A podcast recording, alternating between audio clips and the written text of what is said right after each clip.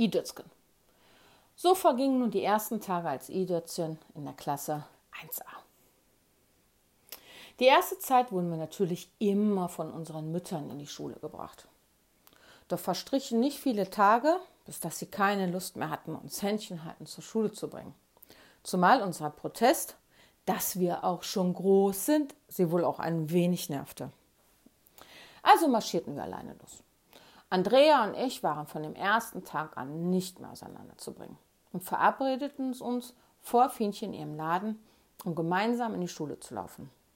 Natürlich mit kleinen Abstecher zu Tante Fienchen rein, um direkt die 20 oder 30 Pfennige in eine Tute gemischte Bonbons zu wechseln. Dann quer über den Marktplatz, links abbiegen und schon waren wir am Nombricher.